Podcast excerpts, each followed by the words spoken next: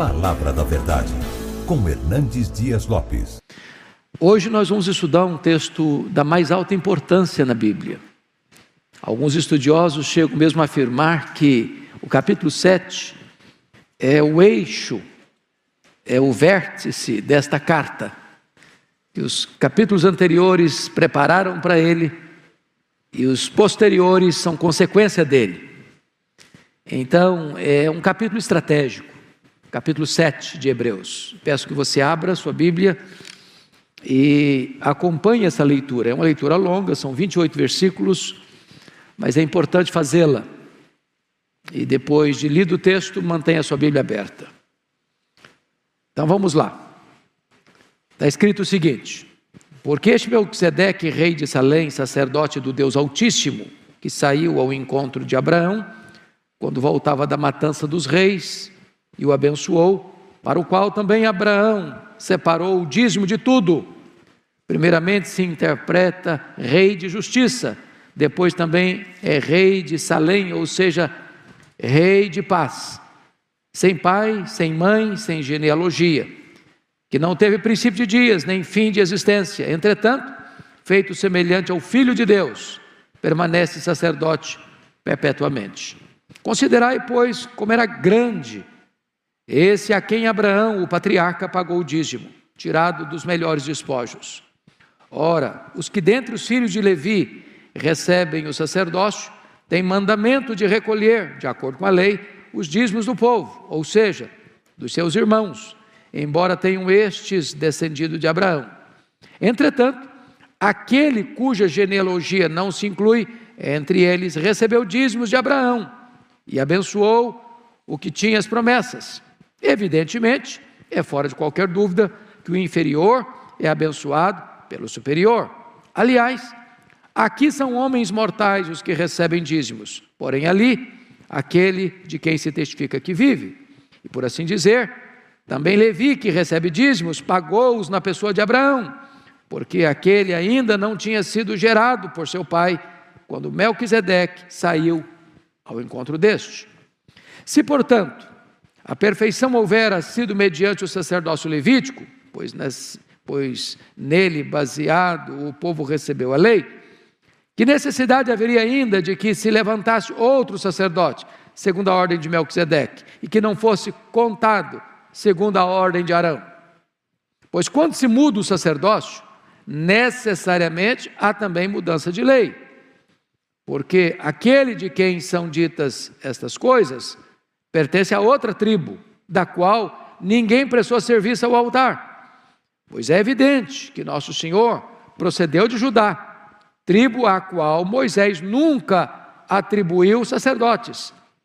E isto é ainda muito mais evidente quando, à semelhança de Melquisedeque, se levanta outro sacerdote, constituído não conforme a lei de mandamento carnal, mas segundo o poder de vida insolúvel Porquanto se testifica, tu és sacerdote para sempre, segundo a ordem de Melquisedeque. Portanto, por um lado, se revoga a anterior ordenança por causa da sua fraqueza e inutilidade, pois a lei nunca aperfeiçoou coisa alguma.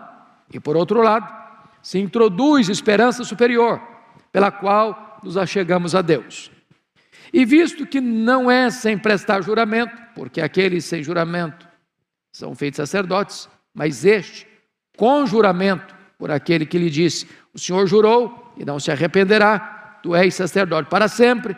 Por isso mesmo, Jesus se tem tornado fiador de superior aliança. Ora, aqueles são feitos sacerdotes em maior número, porque são impedidos pela morte de continuar. Este, no entanto, porque continua para sempre, tem o seu sacerdócio imutável. Por isso também pode salvar totalmente os que por ele se chegam a Deus, vivendo sempre para interceder por eles. Com efeito, nos convinha um sumo sacerdote como este, santo, inculpável, sem mácula, separado dos, pe dos pecadores e feito mais alto do que os céus, que não tem necessidade, como os sumos sacerdotes, de oferecer todos os dias sacrifícios, primeiro por seus próprios pecados depois pelos do povo, porque fez isso uma vez por todas, quando a si mesmo se ofereceu. Porque a lei constitui sumos sacerdotes a homens sujeitos à fraqueza. Mas a palavra do juramento, que foi posterior à lei, constitui o filho perfeito para sempre. Denso o texto, não? O texto é robusto do começo ao fim, com profunda teologia do começo ao fim. Bom, eu quero então tratar com vocês sobre Jesus, o nosso sumo sacerdote. É, o autor já vem tratando deste assunto desde o começo da carta, e eu queria que vocês conferissem isso. Ou seja, mostrando que Jesus é o nosso grande sumo sacerdote. Confira aí no capítulo 2, versículo 17. Por isso mesmo convinha que em todas as coisas se tornasse semelhante aos irmãos, para ser misericordioso e fiel sumo sacerdote nas coisas referentes a Deus e para fazer propiciação pelos pecados do povo. Então, pela primeira vez, Jesus já é apresentado aqui como sumo sacerdote. Agora, olha no capítulo 3, verso 1. Por isso, santos irmãos, que participais da vocação celestial, considerai atentamente o apóstolo e sumo sacerdote da nossa confissão, Jesus. Então, já é chamado aqui de apóstolo e sumo sacerdote da nossa confissão. Agora, olha capítulo 4, verso 14. Tendo, pois, a Jesus, o Filho de Deus, como grande sumo sacerdote, que penetrou os céus, conservemos firme a nossa confissão. O sumo sacerdote da ordem levítica penetrava além do véu, entre o lugar santo e o lugar santíssimo onde estava a arca. Mas Jesus penetrou mais do que isso, ele penetrou os céus. Agora veja capítulo 5, verso 6. Como em outro lugar também diz: Tu és sacerdote para sempre, segundo a ordem de Melquisedeque. Ele está citando literalmente o Salmo 110, versículo 4. Agora olha capítulo 5, versículo 10. tendo sido nomeado por Deus sumo sacerdote, segundo a ordem de Melquisedeque. Então, o termo ou o assunto de Jesus como sumo sacerdote, descrito no capítulo 7, não é uma novidade. Ele não está introduzindo aqui o, o assunto, ele está apenas agora é, delineando profundamente, consubstanciando o argumento dele teologicamente no capítulo 7, mas o assunto já tinha sido apresentado, tá bom? Então, por que, que ele está tratando disso? Eu tenho dito isso reiteradamente, porque isso precisa ficar na sua cabeça, no seu coração. Por que, que ele está tratando disso? O problema era o seguinte: lá no primeiro século, já estava acontecendo a perseguição religiosa. Os crentes estavam sendo perseguidos, seus bens estavam sendo saqueados, suas casas sendo tomadas, e os crentes saindo mundo afora como peregrinos e forasteiros, por causa da perseguição. E aí muitos judeus convertidos ao cristianismo, por causa da perseguição aos cristãos, estavam sendo tentados a voltar do cristianismo para o judaísmo. E o autor aos Hebreus está dizendo que voltar para o judaísmo, abandonando a Cristo, é uma loucura. Por quê? Porque no cristianismo você tem Jesus e ele é melhor. Melhor do que os profetas, melhor do que os anjos, melhor do que Moisés, melhor do que Arão, melhor do que Josué. O sacrifício dele é melhor do que o sacrifício levítico. A nova aliança inaugurada no seu sangue é superior à velha aliança. O sacerdócio dele, segundo a ordem de Melquisedeque, é superior ao sacerdócio levítico. Então, é, deixar Cristo é apostasia, é caminho de morte. E nesse capítulo que nós lemos, ele está mostrando para nós por que Jesus Cristo, sumo sacerdote, pela ordem de Melquisedeque, é superior ao sacerdócio levítico. Então, com isso na sua mente, vamos entrar na exposição do texto. Primeiro, ele vai tratar da singularidade de Melquisedeque. Melquisedeque só aparece duas vezes no Velho Testamento. Gênesis 14, versos 17 a 24. Lembram-se disso quando Abraão voltava daquela batalha com os reis para resgatar Ló, seu sobrinho, das mãos deles. Quando ele está voltando com os despojos, o Melquisedeque, que era rei de justiça e rei de paz, rei de Salém. Salém é uma abreviatura da palavra Jerusalém. Jerusalém é a cidade da paz. E aí o Melquisedeque vai ao encontro de Abraão. Abraão paga o dízimo a ele. E ele abençoa Abraão. Ele dá pão e vinho, símbolos do corpo e do sangue de Jesus. E agora, esse Melquisedeque, que não tem origem de pai, de mãe, de genealogia, é, não é uma figura alegórica. Ele foi um personagem real, que viveu num tempo real, que foi rei de uma cidade real. Mas é uma figura tipológica. Quando diz que ele não teve genealogia, não é que ele não teve pai nem mãe. Não é que ele caiu assim, do nada, de paraquedas. Está mostrando que a Bíblia não registra quem foi o pai dele, quem foi, quem foi a mãe dele, que dia que ele nasceu, nem que dia que ele morreu. O propósito desse homem era ser tipo de Cristo, que viria exercer um sacerdócio segundo a ordem de Melquisedeque. Por quê? Porque todos os sacerdotes ah, que você encontra no Velho Testamento tinham que ser da tribo de quem? De Levi. De Levi. Nenhuma outra tribo podia suscitar sacerdotes, só da tribo de Levi. Quando se distribuiu terras, na posse da terra, Todas as outras tribos tinham terras, trabalhavam na lavoura, cultivavam os campos, construíam casas, faziam as coisas. Essas outras tribos traziam as primícias para o sustento da tribo de Levi.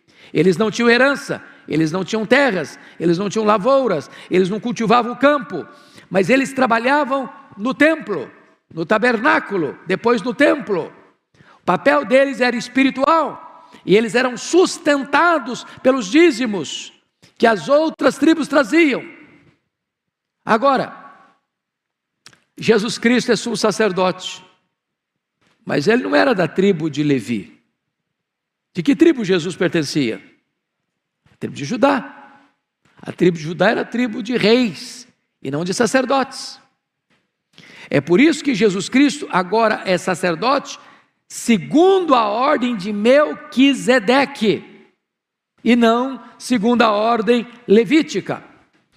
Então, a posição elevada de Melquisedeque, olha comigo no verso primeiro, porque este Melquisedeque, rei de Salém, sacerdote do Deus Altíssimo, que saiu ao encontro de Abraão quando voltava da matança dos reis e o abençoou. Então veja você que ele ocupa duas posições. Ele é rei e ele é o que mais? Sacerdote. Você não vai encontrar isso depois que a lei foi dada. O rei não podia ser sacerdote, o sacerdote não podia ser rei. Vocês lembram do rei Uzias que tentou dar uma pincelada para ser sacerdote e entrou no templo e saiu de lá leproso?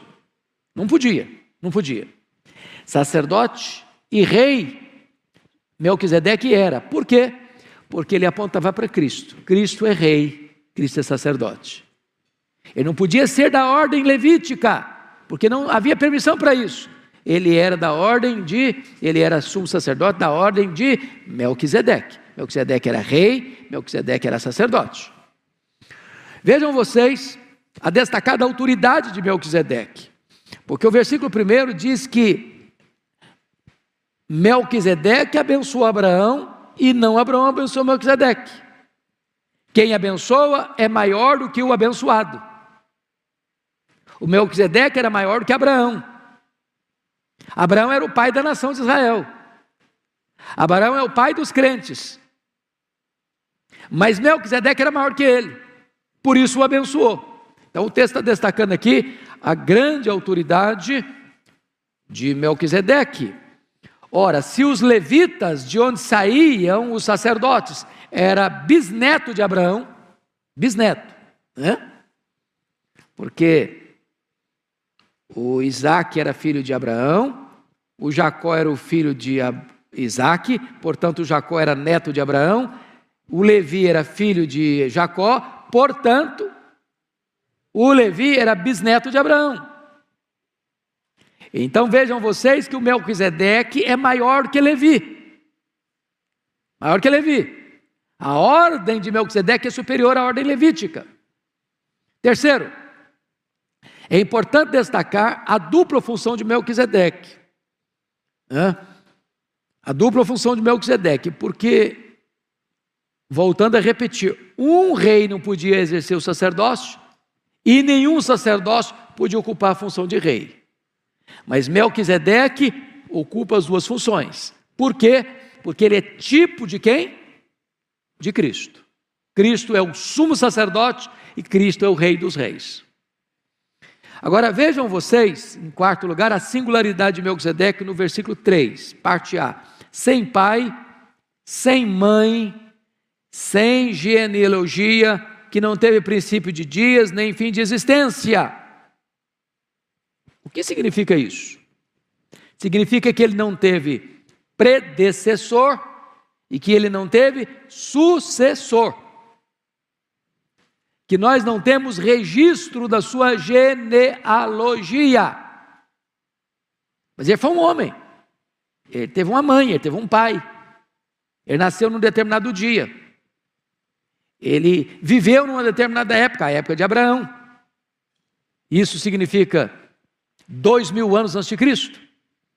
Ele foi rei e sacerdote de uma cidade específica, a cidade de Salém, que é a cidade de Jerusalém.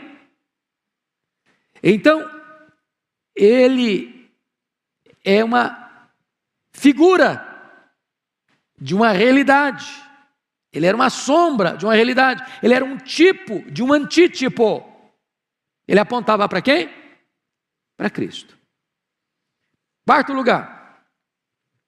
Aliás, quinto lugar, a perpetuar, perpetuidade do seu sacerdócio. Veja o versículo 3, a parte B. Feito semelhante ao Filho de Deus, permanece sacerdote perpetuamente. Como assim ele permanece sacerdote perpetuamente?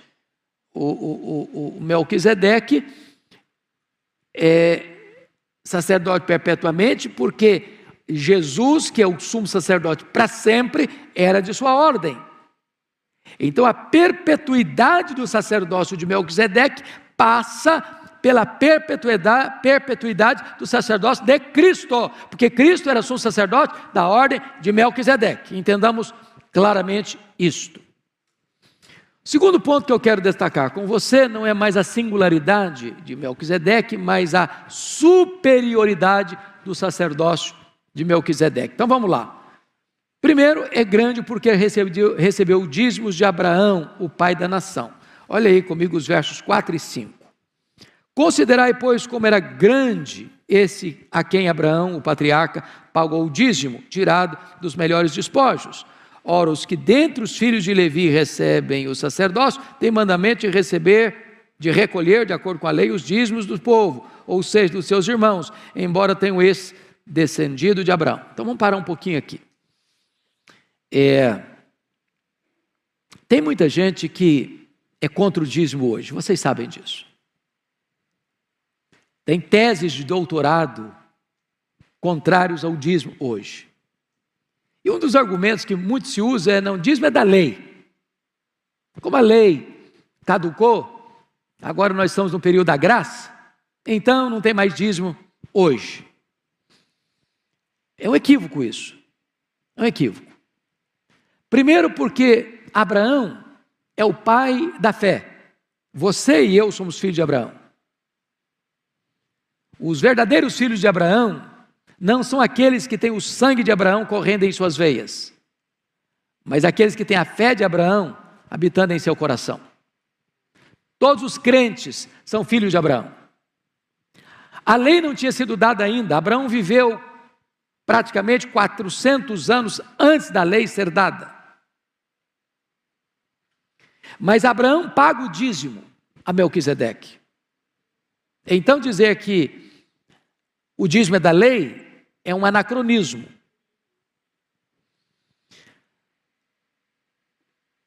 O dízimo é, permanece de, durante a lei. Por quê? Porque ao vir o sacerdócio levítico, Deus estabelece que as tribos entregassem as primícias para o sustento da tribo levítica. Então está dentro da lei. Mas agora, com o cessamento do sacerdócio levítico, continua o sacerdócio de Cristo, segundo a ordem de Melquisedeque. Se Abraão pagou dízimo a Melquisedeque, os filhos de Abraão pagam dízimo a Cristo. O próprio Levi pagou dízimo a Melquisedeque. Por quê? porque o Levi estava nos lombos de Abraão, ele era bisneto de Abraão. Se o bisavô pagou o dízimo, os bisnetos estavam em Abraão quando se pagou o dízimo a Melquisedeque. Portanto, o dízimo, ele é permanente.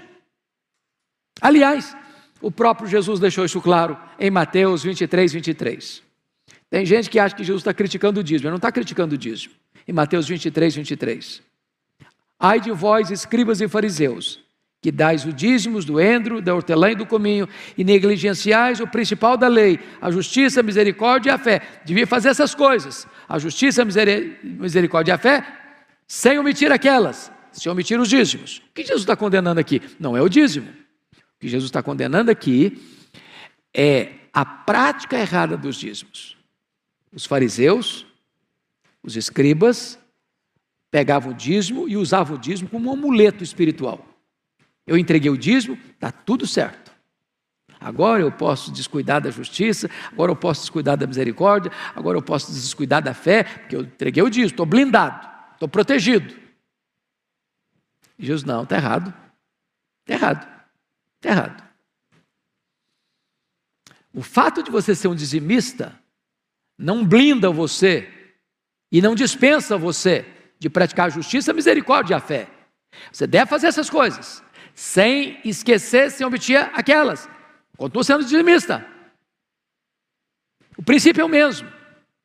Quando você vai para 1 Coríntios capítulo 9, tratando do ministério da igreja hoje, está escrito lá: quem está no ministério, viva do ministério. Quem serve a casa de Deus, viva da casa de Deus. Assim como lá atrás, as tribos pagavam dízimo à tribo levítica para exercer o ministério.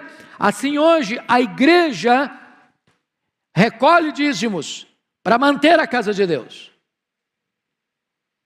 Para sustentar os obreiros de Deus. Bom, agora notem comigo, é maior, Melquisedeque é maior que Abraão, porque recebe dízimos dele e abençoa ele. Olha os versos 6 a 8 comigo, por gentileza. Entretanto, aquele cuja genealogia não se inclui entre eles, recebeu dízimo de Abraão e abençoou o que tinha as promessas. Ou seja, o Melquisedeque abençoou Abraão que tinha as promessas. Evidentemente, é fora de qualquer dúvida que o inferior é abençoado pelo superior. Então, se Melquisedeque abençoou Abraão, ele é superior a Abraão. Versículo 8. Aliás, aqui são homens mortais os que recebem dízimos. Aqui são os mortais. Por exemplo, os levitas recebiam dízimo. Os sacerdotes levitas recebiam dízimo. A tribo de Levi recebia dízimo. Eram homens mortais. Aqui são homens mortais os que recebem. Os dízimos eram levados à casa de Deus. Trazei todos os dízimos à casa do tesouro. Os que recebiam esses dízimos eram homens mortais. Agora olha mais. Porém, ali aquele de quem se testifica que vive. O Melquisedeque era um símbolo de Cristo. O Melquisedeque era tipo, mas Melquisedeque era um homem. Que, embora a Bíblia não mencione a genealogia dele, nem o nascimento e nem a morte dele, ele era um homem que viveu num tempo, numa cidade, que exercia uma função dupla, sacerdócio e reinado. Mas ele era um homem, portanto, ele morreu. A única pessoa que é eterna, que é o Pai da eternidade, que é o Criador, e que nunca vai ter fim, que seu reinado é eterno, que seu sacerdócio é para sempre, é Cristo. Então, na verdade, lá atrás se pagava dízimo a homens mortais. Você e eu entregamos dízimos para aquele que vive para sempre. Você não entrega dízimo para a igreja, você entrega dízimo para Jesus. Dízimo é um ato de culto, é um ato de adoração. É para manutenção da igreja, mas a igreja é de Deus. Os homens administram o dízimo, mas o dízimo é deles. O dízimo é da igreja, o dízimo é de Deus. É a Ele que você entrega. Aliás, tudo é dele. Alguém pergunta assim: quando você entrega o dízimo, com quanto você fica? Você não fica com 90%, você fica com 100%. Porque os 10% que você devolve, paga, entrega, não são seus, são dele. Então, reter o dízimo é subtração. Roubará o homem a Deus? Todavia vós me roubais. Em que te roubamos? Nos dízimos, nas ofertas. Então, reter o dízimo é roubar a Deus. Entregar o dízimo é devolver aquilo que não é nosso, é santo ao Senhor.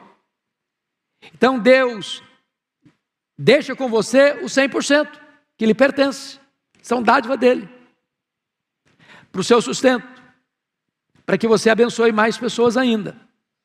Então, é muito importante você perceber no texto é, esta questão ah, da importância e da superioridade de Melquisedeque, porque ele recebe dízimos e ele abençoa. Mas olha comigo que ele, ele é superior a Levi.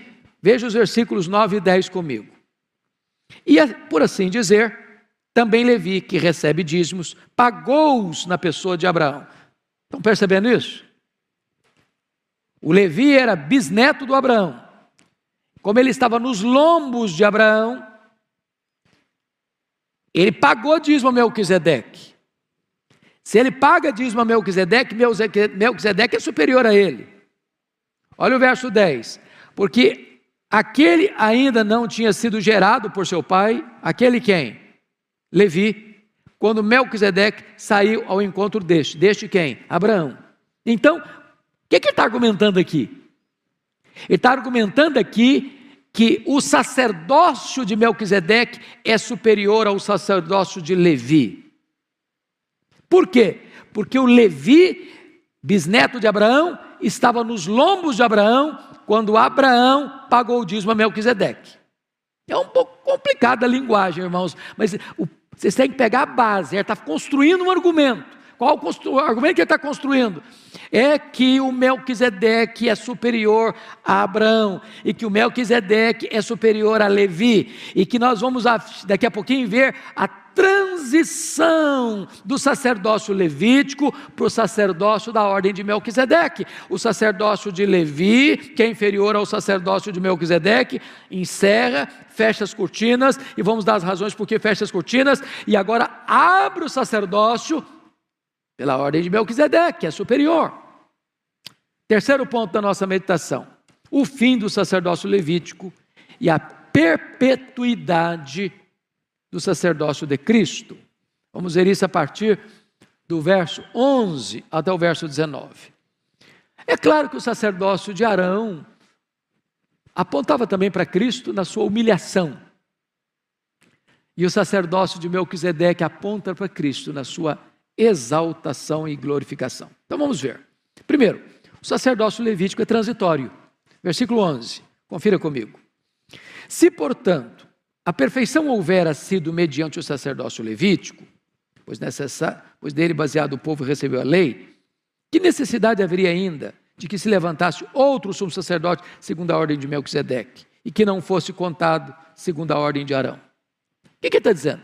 Se o sacerdócio levítico fosse perfeito, não teria necessidade de um outro sacerdote, de outra ordem. Não teria necessidade de Cristo vir ao mundo.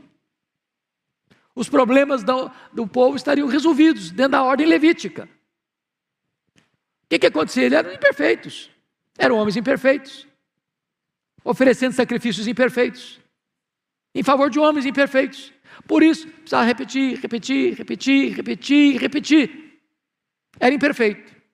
Tá? Ele teve um começo, ele teve um fim, ele cumpriu o seu papel e saiu de cena. Segundo ponto, o sacerdócio levítico, além de transitório, segundo o verso 11, ele é o que? Imperfeito. Se é imperfeito, ele não pode perpetuar. Ele não pode permanecer. Por que imperfeito? Porque o próprio sacerdote é imperfeito. O sacrifício que ele oferece, sangue de bodes, de cordeiros, de carneiros, de bois, imperfeito, não pode purificar pecados. Ele era tipológico, ele apontava para algo que era perfeito. Ele é transitório. Terceiro ponto. O sacerdócio, o sacerdócio de Cristo não procede da ordem levítica. Olha comigo os versos 12 e 14. Pois quando se muda o sacerdócio, necessariamente há também mudança de lei. Porque aquele de quem são ditas essas coisas pertence a outra tribo, da qual ninguém prestou serviço ao, ao altar. Pois é evidente que nosso Senhor procedeu de Judá, tribo a qual Moisés nunca atribuiu sacerdote. Vamos entender isso aqui. Por exemplo, para você ter um novo governo, você tem que ter uma mudança de lei. O Brasil, por exemplo, é um país o quê?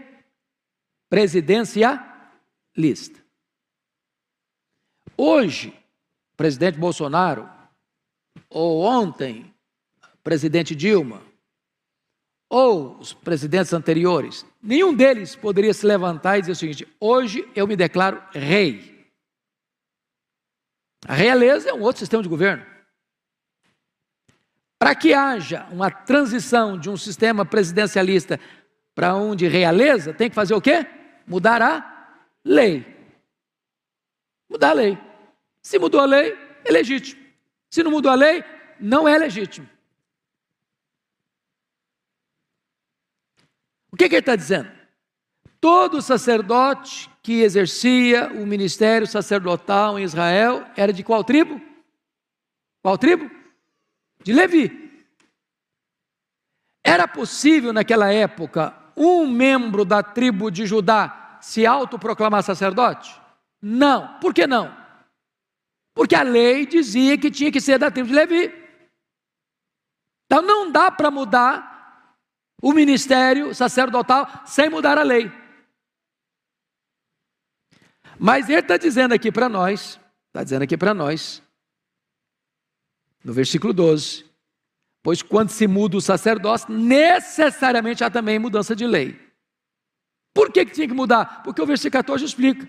Porque a tribo da qual Jesus procede, nunca Moisés nomeou sacerdote. Era a tribo de Judá. A tribo de Judá era a tribo de quem? Dos reis. Então houve uma mudança de lei. Para que Jesus pudesse ser o quê? Ser sacerdote ser sacerdote. Agora, notem vocês comigo a profecia dessa mudança. Abra lá, só um pouquinho, depois vocês voltam, bota-se o dedo para não perder. Salmo 110, versículo 4.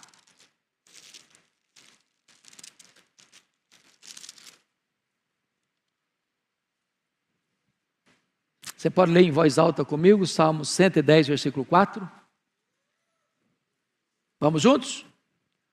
O Senhor jurou e não se arrependerá. Tu és sacerdote para sempre, segundo a ordem de Melquisedeque. Isso é uma profecia messiânica. Está apontando para quem? Para Cristo. Sacerdote para sempre, segundo a ordem de Melquisedeque. Então vamos lá. O sacerdócio de Cristo, em quarto lugar agora, o sacerdócio de Cristo é constituído por um poder superior. Olha aí, versículo 7, Hebreus 7, 15 e 16, uma ordem superior. E isto é ainda muito mais evidente quando, à semelhança de Melquisedeque, se levanta outro sumo sacerdote, constituído não conforme a lei de mandamento carnal, mas segundo o poder de vida indissolúvel. Vamos entender isso aqui, irmãos. O que é que punha fim na carreira de um sacerdote? Levita. O que é que punha fim na carreira dele? A morte. Morreu, acabou. Não é sacerdote mais. Então tinha que ter. Uns encerravam, uns aposentavam, outros começavam. Aposentava, outro começava. A morte botava fim. Mas Jesus, ele é constituído sacerdote de uma outra maneira. É? Versículo 16: constituído não conforme a lei de mandamento carnal, mas segundo o poder de vida insolúvel. Por quê? Porque Jesus venceu a morte, ele ressuscitou, ele não morre mais, a morte não pode alcançá-lo. Ele está lá no céu. E ele está lá como sumo sacerdote, intercedendo por nós. É um poder insolúvel. Não tem mais possibilidade de transição sacerdotal. Jesus encerrar a carreira dele como sumo sacerdote, não tem. Essa, este é o argumento que o texto está dizendo aí. Mas preste atenção agora. Em quinto lugar, o sacerdócio de Cristo é estabelecido por um juramento divino. Verso 17: Porquanto se testifica, tu és sacerdote para sempre, segundo a ordem de Melquisedeque. Veja você isso. Veja você isso. É estabelecido por um juramento divino. Tu és sacerdote, jurou o Senhor, tu és sacerdote para sempre, segundo a ordem de Melquisedeque. Uma lei se muda, mas um juramento jamais. Jamais. Deus jurou. Vamos entender isso aqui. Quando alguém fazia um juramento na Bíblia, ele fazia um juramento em nome de alguém superior a ele, certo? Quem é superior a Deus? Ninguém. Então, em nome de quem Deus jurava? Seu próprio nome. Quando há um juramento, o juramento não pode ser o quê? Quebrado. Quando Deus faz um juramento, Ele está dizendo o seguinte: é para sempre, é imutável, não vai ter cessamento, término daquilo que eu estou jurando. Então, esse é o ponto que eu chamo a atenção dos irmãos. Em sexto lugar, o sacerdócio de Cristo traz esperança superior. Olha comigo os versos 18 e 19. Portanto, por um lado, se revoga a anterior ordenança. Qual a anterior ordenança? Do sacerdócio levítico. Se revoga. A lei é revogada. Por causa de quê? Da sua fraqueza e inutilidade. Por que fraqueza e inutilidade? Porque o sacerdote que está oferecendo o sacrifício é imperfeito. Ele tem que oferecer o sacrifício primeiro por ele mesmo. Depois do sacrifício que ele oferece, é imperfeito. Está trazendo sangue de bodes, de bois, de carneiros, de ovelhas. Que precisava ser repetido e repetido e repetido. Que não tinha poder para purificar pecados. Apenas apontava para o sacrifício perfeito. Então vamos entender uma coisa aqui. De que maneira as pessoas eram salvas antes de Jesus vir ao mundo? Pelas obras? Não. Pelo sacrifício judaico? Não. De que maneiras elas são salvas? Elas eram salvas do mesmo jeito que você e eu somos, pela fé. Os que viveram até Jesus olhavam para frente, para o Messias que havia de vir. Nós olhamos para trás, o Cristo que já veio. Eles creram no Cristo da profecia, nós cremos no Cristo da história. Mas a salvação sempre foi pela graça, mediante a fé. Tudo isso, irmãos, no Antigo Testamento, era uma espécie de preparação, de sombra da realidade que veio em Cristo Jesus. Olha aí o versículo 19 comigo. Pois a lei nunca aperfeiçoou coisa alguma, e por outro lado, se introduz esperança superior pela qual nos achegamos a Deus. Então, você não tinha condições de chegar até Deus, você tinha que ir ao sacerdote. O sacerdote que oferia o sacrifício. Nenhum israelita podia chegar lá com seu, as suas oferendas, com o seu sacrifício, e ele mesmo ir lá no altar. Não, ele entregava para o sacerdote. O sacerdote era o mediador entre ele e Deus. Mas agora, não tem mais necessidade de intermediários. Agora você tem uma superior esperança, porque agora você pode chegar até Deus.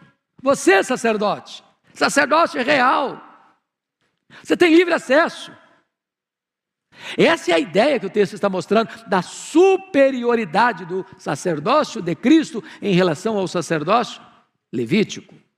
Mas vamos ao último ponto da nossa é, meditação. Antes de entrar nesse último ponto, vale a pena, vale a pena você ler o que está escrito aí, por gentileza, capítulo 4, 14 a 16, porque ele mostra a, essa confiança que nós temos no nosso sumo sacerdote que é Cristo. Capítulo 4, 14 a 16. Você pode ler comigo a sua voz? Vamos juntos? Tendo, pois, a Jesus, o Filho de Deus, como grande sumo sacerdote, que penetrou os céus, conservemos firmes a nossa confissão porque não temos um sacerdote que não possa compadecer-se das nossas fraquezas. Antes foi ele tentado em todas as coisas, a nossa semelhança, mas sem pecado. Acheguemos-nos, portanto, confiadamente, junto ao trono da graça, a fim de recebermos misericórdia e acharmos graça para socorro em ocasião oportuna. Muito bem, dito isso, vamos ao último ponto. Quinto, aliás, o quarto ponto dessa mensagem. Primeiro, só para vocês que estão acompanhando, a singularidade de Melquisedeque, versos 1 a 3. Segundo, a superioridade do sacerdócio de Melquisedeque, versos 4 a 11. Terceiro, o fim do sacerdócio levítico e a perpetuidade do sacerdócio de Cristo, versos 11 a 19. E agora, finalmente, em quarto lugar, a superioridade do sacerdócio de Cristo, versos 20 a 28. Então, quero destacar aqui alguns pontos. Primeiro, a superioridade do sacerdócio de Cristo está baseado no juramento divino. Olha os versos 20 e 21 comigo. E visto que não é sem prestar juramento, porque aqueles sem juramento são feitos sacerdotes, o sacerdócio levítico foi por lei, não por juramento. Lei muda, juramento não. Mas este, sacerdócio de Cristo, com juramento, por aquele que lhe disse: O Senhor jurou, ainda está mais claro, e não se arrependerá. Tu és sacerdote para sempre. Então, o que, que esse texto está dizendo? O sacerdócio levítico foi mediante lei. A lei foi revogada. A lei muda. Mas o sacerdócio de Cristo foi mediante juramento. Juramento não muda. Quem fez o juramento é Deus. E ele fez e não se arrependerá. Quando escalou Jesus, tu és sacerdote para sempre. Segundo que ordem? Levítica? Não. Segundo a ordem de Melquisedeque. Então ele é baseado no juramento divino. Segundo, ele é superior porque ele está fundamentado numa aliança superior, numa aliança superior. Olha o versículo 22. Por isso mesmo, Jesus se tem tornado fiador de superior aliança. A nova aliança, inaugurada no seu sangue. O que é um fiador, gente? Você vai alugar uma casa. Eu acho que até hoje, para aluguel, está precisando de fiador, não tem? Uma exigência assim? Você vai alugar um apartamento, vai alugar uma casa, um apartamento, uma casa. Aí o dono da casa exige que você bote lá no contrato um, um fiador. O que é um fiador? Fiador é aquele que garante que a dívida que foi contraída vai ser o quê? Paga. Se quem contraiu a dívida não pagar, você que foi o avalista, o fiador, vai ter que pagar. Então, notinha de rodapé. A Bíblia diz que você não deve ser fiador, não, viu? Você não quer encrenca? Bota a sua assinatura lá, não. Porque tem gente honesta. E gente honesta pode ter um problema financeiro, não pode? Pode. Mas tem gente que não é honesta. Que vai fazer exatamente uma dívida com a intenção de não pagar, de dar calote. E você que botou o seu nome lá, ó, bonitão, ó, avalista, ó, vai ter que Acaba com esse negócio. O que, que o texto está querendo dizer para nós? Que Jesus é o fiador. De que? Da nova aliança. Dessa nova lei, dessa nova aliança agora, que vai estabelecê-lo como sumo sacerdote. Tá? Então está fundamentado uma aliança superior. Terceiro, é superior porque é demonstrado pela sua atividade permanente. Atividade permanente, olha os versículos 23 e 24. Ora, aqueles são feitos sacerdotes em maior número, na ordem levítica, né? Porque são impedidos pela morte de continuar. Claro, claro. Tinha vários sacerdotes. Mas eles não podiam ter um ministério permanente, por quê? Porque o cara fica velho fica doente e morre. Cessou. Agora, olha aí comigo, versículo 24. Este, no entanto, porque continua para sempre, tem o seu sacerdócio mutável. Então, tem alguma chance de Jesus deixar de ser sumo sacerdote? Tem alguma chance do juramento cair por terra? Deus se arrepender? Não. Então, o ministério dele é um ministério permanente. Quarto lugar, superior, a superioridade do sacerdócio de Cristo é demonstrado pelo seu ilimitado poder. Olha comigo, por favor, versículo 25, parte A. Por isso também pode salvar totalmente os que por ele se chegam a Deus. Deixa eu perguntar para você: ele pode salvar quanto mesmo? Totalmente. Ele não pode salvar parcialmente. Ele pode salvar o quê? Totalmente. Tem alguma chance de você perecer? Você que está em Cristo? Tem alguma chance de você cair da graça e ir para o inferno? Você que creu em Jesus? Não. Quem está dando essa garantia? Ele mesmo. A segurança da sua salvação não está na sua mão. Se tivesse, na sua, na minha, nós estávamos fritos. Somos fracos. Eu gosto muito de um hino da melodia dele, mas a teologia, a teologia não está boa. Lembra lá na década de 70?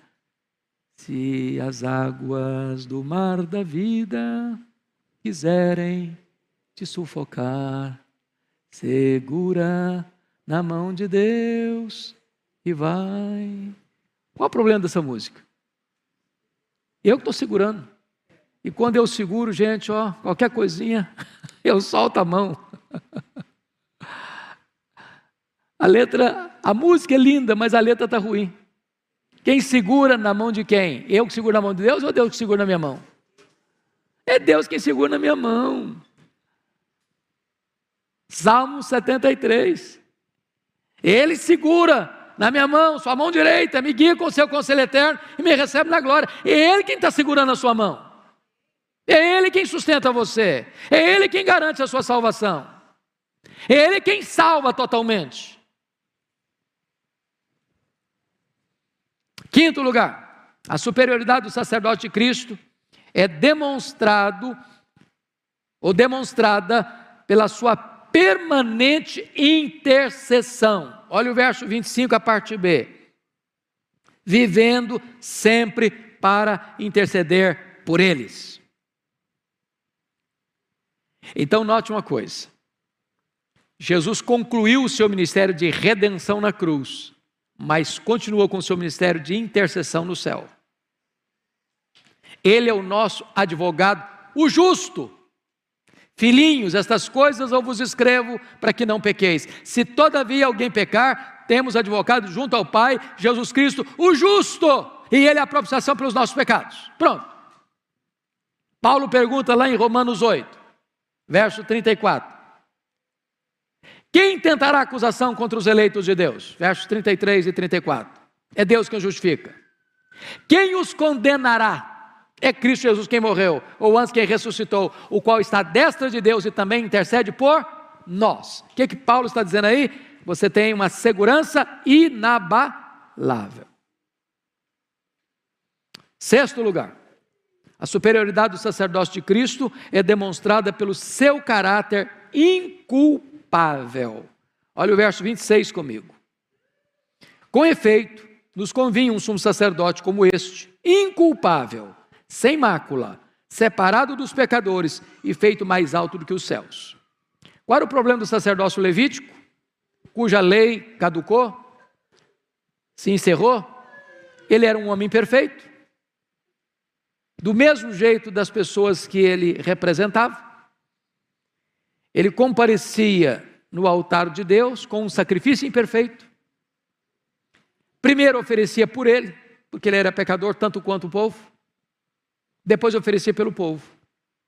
E tinha que fazer isso todo dia, todo dia, todo dia, todo dia. Por quê?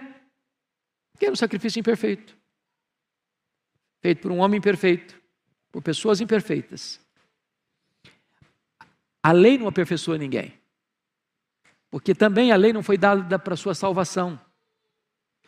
A lei foi dada para mostrar para você que você é pecador. E que uma vez você convencido de que é pecador, ela pega você pela mão, como aio, como pedagogo, e leva você a Cristo. Ele é o sacerdote perfeito. Ele fez um sacrifício perfeito. E por isso que ele pode aperfeiçoar todos aqueles que creem nele. Esse é o ponto. Ele é o sacerdote inculpável. Ele é o sacerdote sem mácula. Ele é o sacerdote separado dos pecadores, porque não tinha pecado. E ele é o sacerdote feito mais alto do que os céus. Quanto que é mais alto que os céus? Qual é a altura que é mais alto que os céus? Ele está, na linguagem de Paulo, exaltado sobremaneira, não tem como exaltá-lo mais. Último lugar, sétimo e último lugar, fechando. A superioridade do sacerdote Cristo é demonstrada por sua perfeita oferta. Ele é perfeito. E a oferta que ele oferece? Vamos ver. Versos 27 e 28. Que não tem necessidade, como sumos sacerdotes, de oferecer todos os dias sacrifícios, primeiro por seus próprios pecados, depois pelos pecados do povo, porque fez isso quantas vezes? Uma vez por todas, quanto a si mesmo, quando a si mesmo se ofereceu. Então, ele é o sacerdote perfeito, no verso 26, e ele oferece um sacrifício perfeito, no verso 27. Que sacrifício é esse? Ele mesmo. Ele é o sacerdote, ele é o sacrifício. Precisava repetir esse sacrifício? Não. Ele fez isso de que maneira? De uma vez para sempre. E aí ele explica no verso 28, porque a lei constitui somos sacerdotes a homens sujeitos à fraqueza, mas a palavra do juramento, lembra que o juramento não pode ser interrompido, que foi posterior à lei, constitui o filho perfeito para até quando? Para sempre. Meus irmãos, é, eu acho a Bíblia fantástica.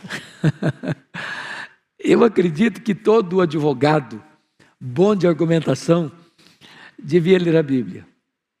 Porque eu não conheço um livro mais fantástico em termos de argumentação lógica, coerente, consistente, fundamentada, bem embasada, do que a Bíblia. É impossível você ler esse capítulo 7 e não ficar impressionado com a riqueza, com a beleza, com a retórica, com a força dos argumentos, para provar uma tese. Jesus Cristo é o grande sumo sacerdote.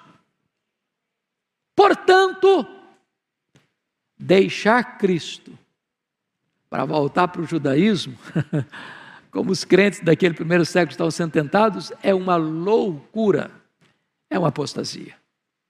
Firmemos-nos em Cristo, irmãos, e louvemos a Deus, porque temos esse grande sumo sacerdote que se compadece de nós em nossas fraquezas e nos assiste em nossas fraquezas.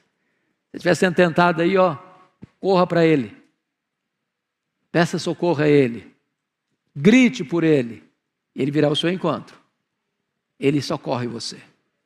Deus nos abençoe. Muito obrigado a vocês que estão nos acompanhando.